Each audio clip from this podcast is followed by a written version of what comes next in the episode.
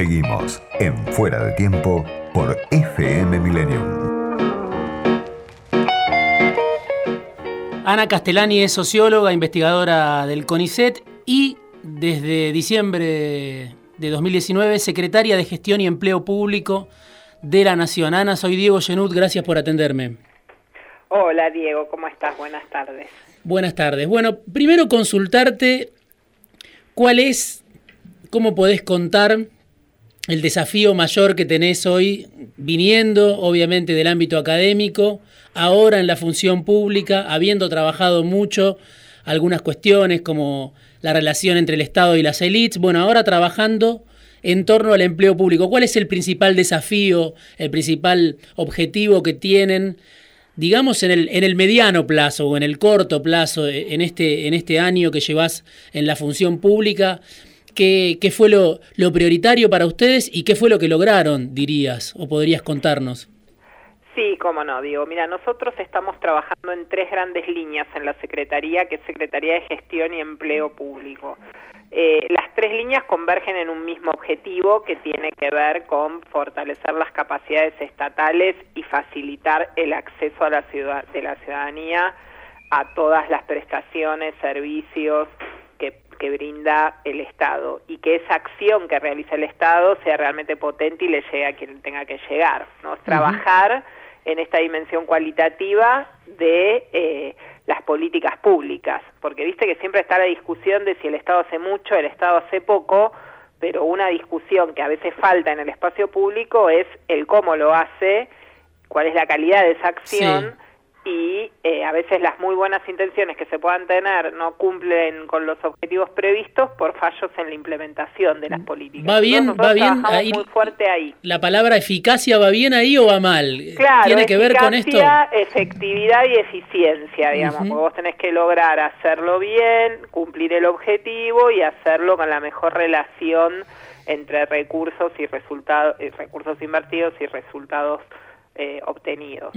eh, así que eso es lo que se pretende. En ese sentido, te diría que los trabajadores del sector público juegan un rol crucial, porque los que implementan las políticas públicas en definitiva son ellos y porque la atención a la ciudadanía la hacen ellos.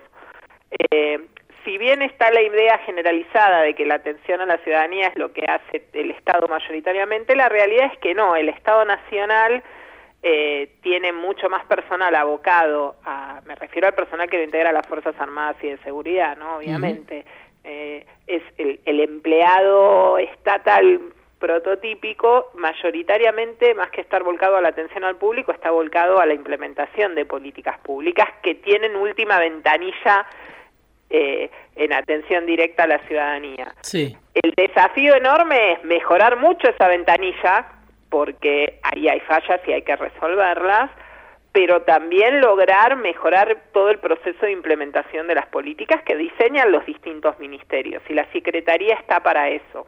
Y a través de, de, la Secretaría se ha armado una red colaborativa muy fuerte de referentes institucionales de cada ministerio, más los organismos más importantes, PAMI, ANSES, FIP, eh, entre otros, en trabajar eh, todo lo que tenga que ver con mapear la acción pública que se está realizando y por eso nosotros anunciamos como primer logro importante del año la, la, confección de este mapa de la acción pública, que es una herramienta de monitoreo, de seguimiento de la gestión para el jefe de gabinete, para el presidente y para cada uno de los ministros en sus jurisdicciones y para la ciudadanía en una dimensión también de información más general de lo que se está haciendo.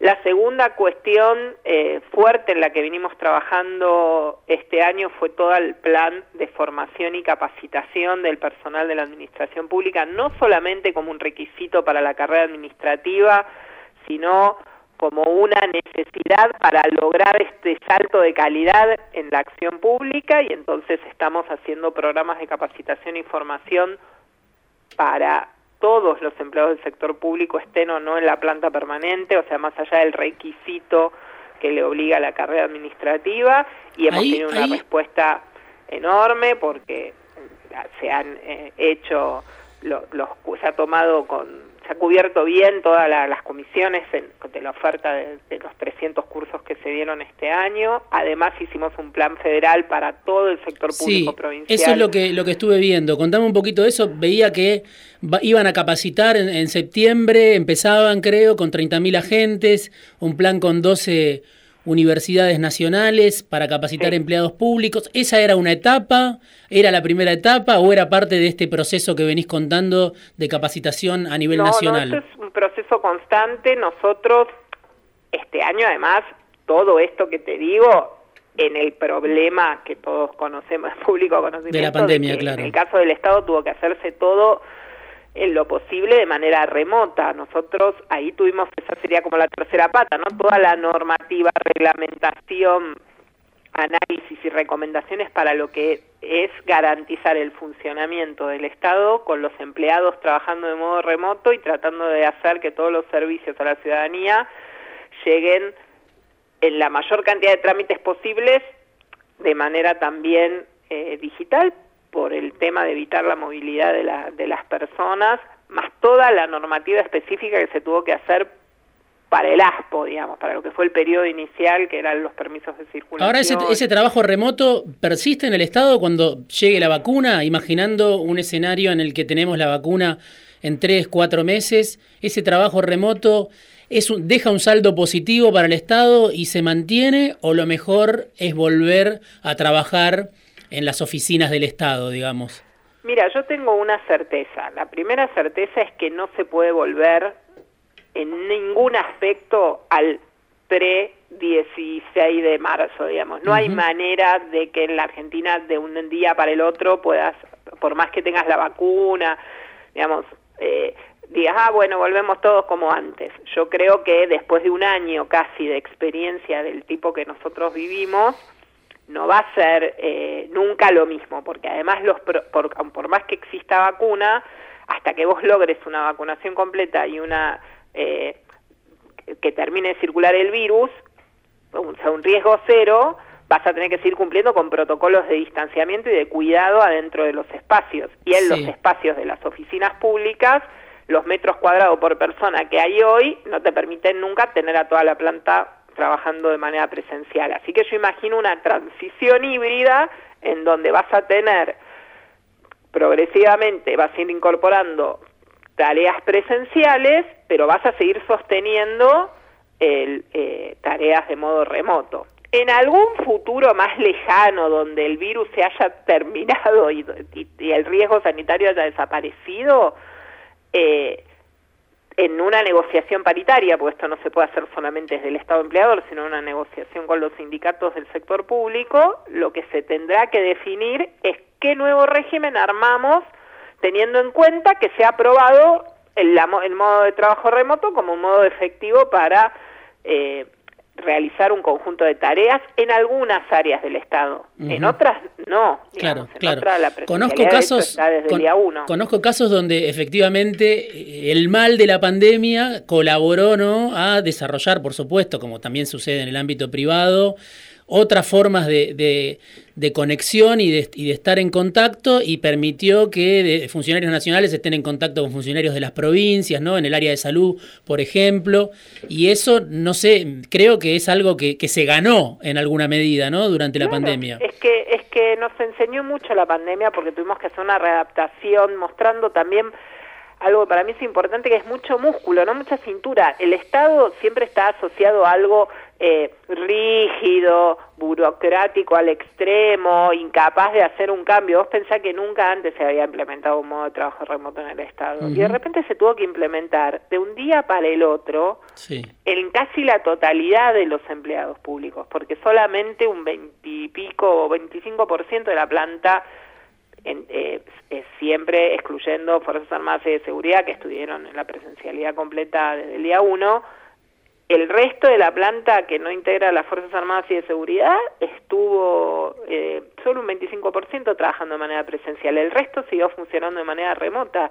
Y siguió funcionando, y la prueba de que siguió funcionando es palpable porque se pudieron implementar el ATP, el IFE, o sea, políticas construidas de cero durante la pandemia. O sea, no solamente se implementaron políticas públicas, se formularon políticas públicas de manera remota y eh, así como esas, hay 600, si mi memoria no falla, están en, 650 la última actualización de acciones desplegadas específicamente por el tema del COVID en, las distintas reparticiones de la administración pública, en su gran mayoría todas hechas de modo remoto.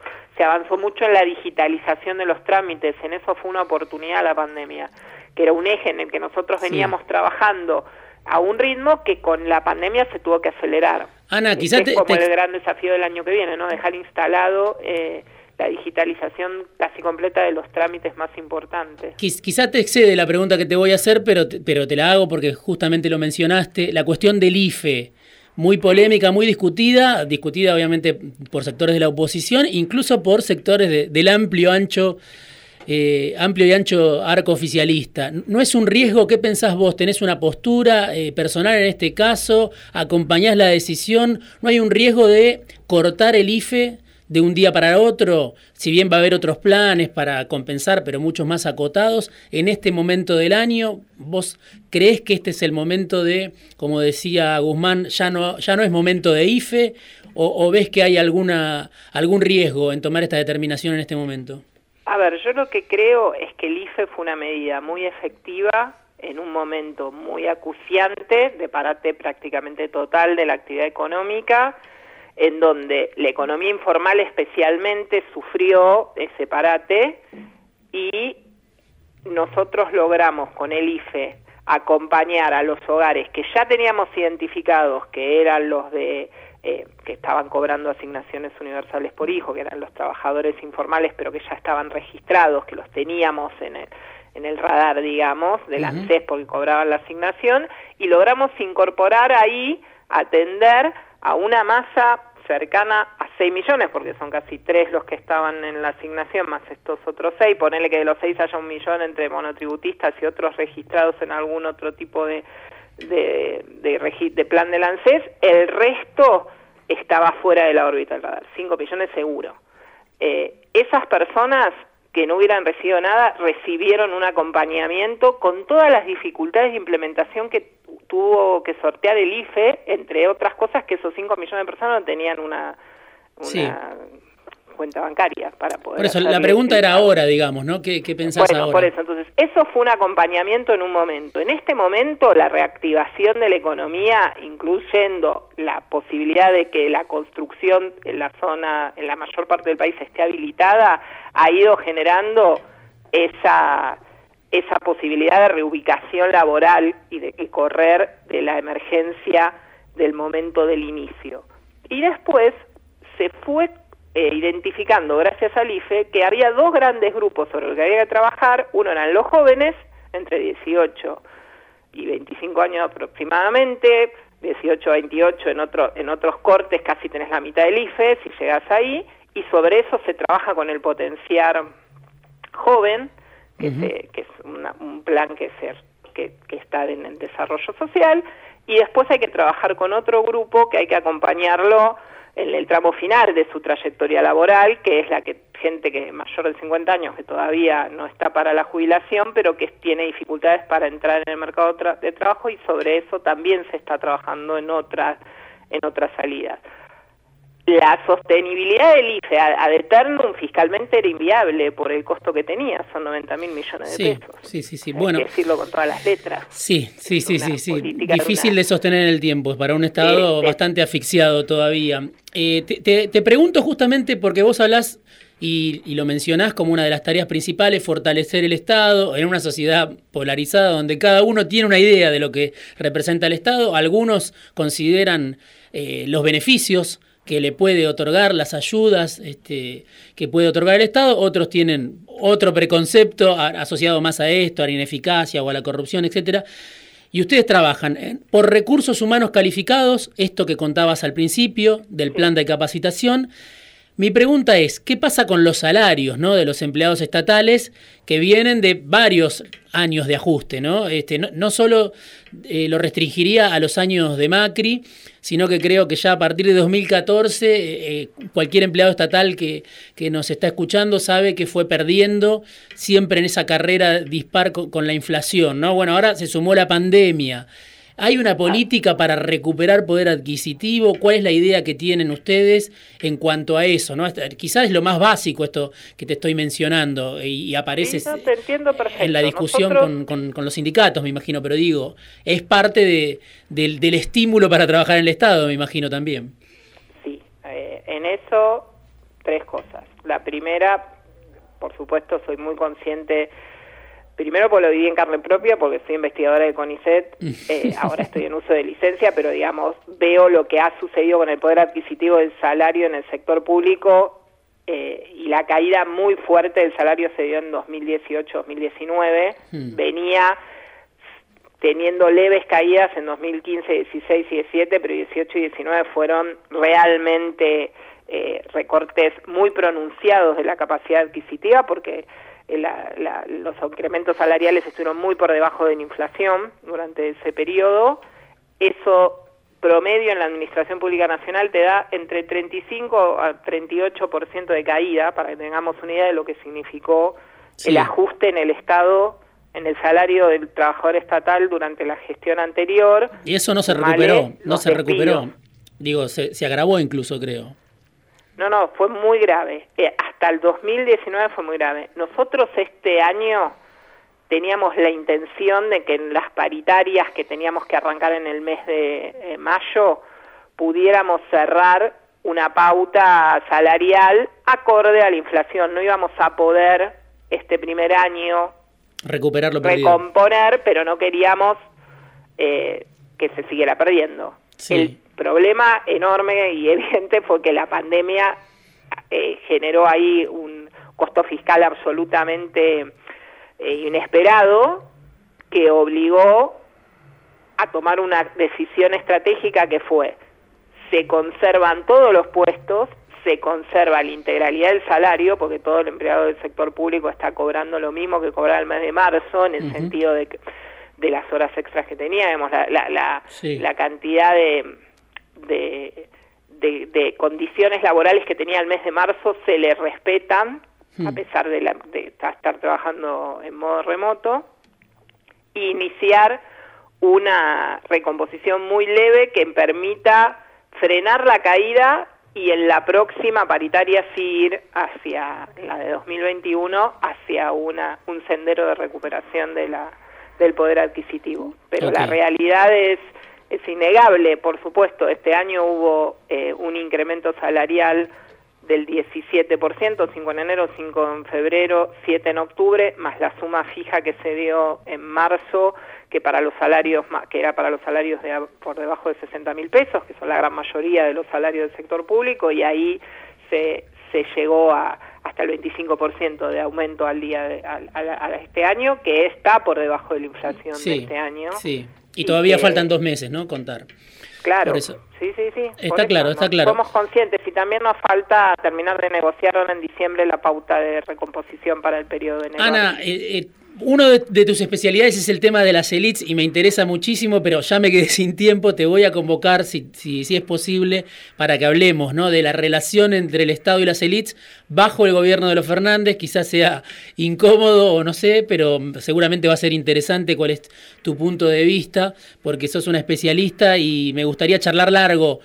¿Cómo viste en este primer año esa relación entre llamémosle los grupos económicos, las élites en términos generales, y el Estado, en este caso, gobernado por el Frente de Todos. Te voy a, te voy a volver a llamar, si es posible, en poco tiempo para que charlemos de eso.